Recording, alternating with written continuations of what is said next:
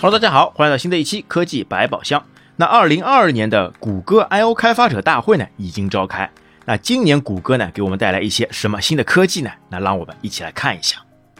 那第一个，谷歌的那个老本行，哎，网站搜索总是一成不变的话题。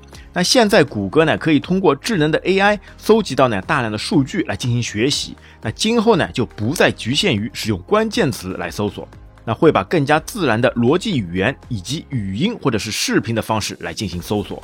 那简单点说啊，就是可以通过直接对话或者是问句的形式来完成搜索了。那比如谷歌上个月呢就推出的应用 Morning Search，就可以拿出手机拍一张照，然后直接用语音问谷歌在哪里可以买到它就可以了，搜索结果就会直接跳出来相应的购买选项。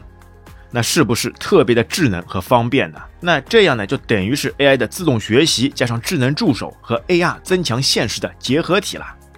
那另外一个呢，在新一代的智能音箱 Nest Hub 上，那就可以不用每次再说唤醒词，那只需要呢对着音箱说话就可以直接唤醒了。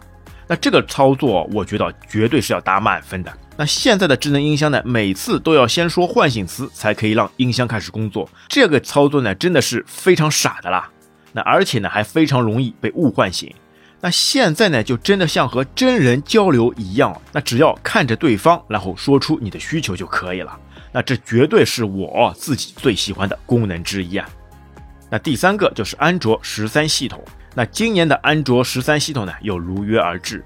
它这次的那个甜品代号，哎，来到了那个提拉米苏。哎呦，这个口感啊是越来越好的啦。那它具备呢三个新的特性。那第一个呢，更多的自定义个性化风格，那让每个设置选项呢都会因你而变。那第二个呢，就是更加安全的这个隐私功能。那特别是哦，谷歌把原本的 Google Play 升级为了 Google Wallet，哎，那在安全支付上面啊就会有更加大的这个建树。那第三个就是把手机啊和其他设备呢更好的连通，就好像呢是打通了那个任督二脉，那让多设备呢可以实现相互的兼容和协同。哈，那现在的各家厂商呢好像都在做这些事情了，那为的呢就是通过体验啊把用户呢绑定在自己的生态圈中，那实现呢一大统的那个万物互联。好，那接下来呢？谷歌还推出了那个手机 Pixel 6a 和 Pixel 7和7 Pro。那其实谷歌在手机方面呢，一直啊没有什么太大的亮点。那性能呢又不是特别的突出。但是胜在呢其算法啊，就算是在有限的硬件条件上面啊，那基本呢还能达到那个主流配置。但可惜啊，在国内呢就很难买得到了。哎，但是新款摄像头的这个外形啊，真的有趣，那像一条呢灯带一样。那接下来呢，还有一个硬件，Pixel Buds Pro 耳机。那这个耳机呢，既能降噪，又能实时翻译，还能多点连接。那晚些时候呢，还可以升级为支持空间音频技术。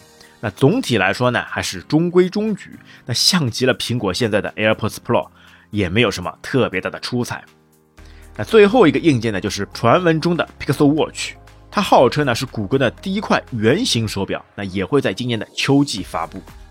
那么这次谷歌呢，就是想打通呢整个生态圈，推出各种各样的硬件设备的同时呢，优化软件来打通各个设备之间的隔阂，再加入呢强劲的 AI 算法来实现完整的使用提升。那感觉现在的智能设备啊，都发展到了一个瓶颈。那你说创新上面也好，设计上面也好，安卓借鉴 iOS，iOS 借鉴安卓，那感觉呢都是在走一些相互借鉴的老路了。但今后更多的发展可能性啊，我觉得还是要等待 AI 或者是 AR 等人工智能、虚拟现实技术的一些飞跃性的发展。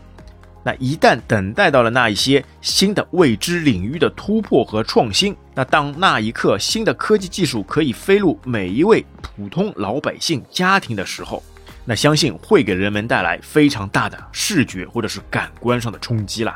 那我们也非常期待啊，这样美好的场景呢，早日来到我们身边。好，那本期节目就到这边，感谢大家收听，我们下期再会，拜拜。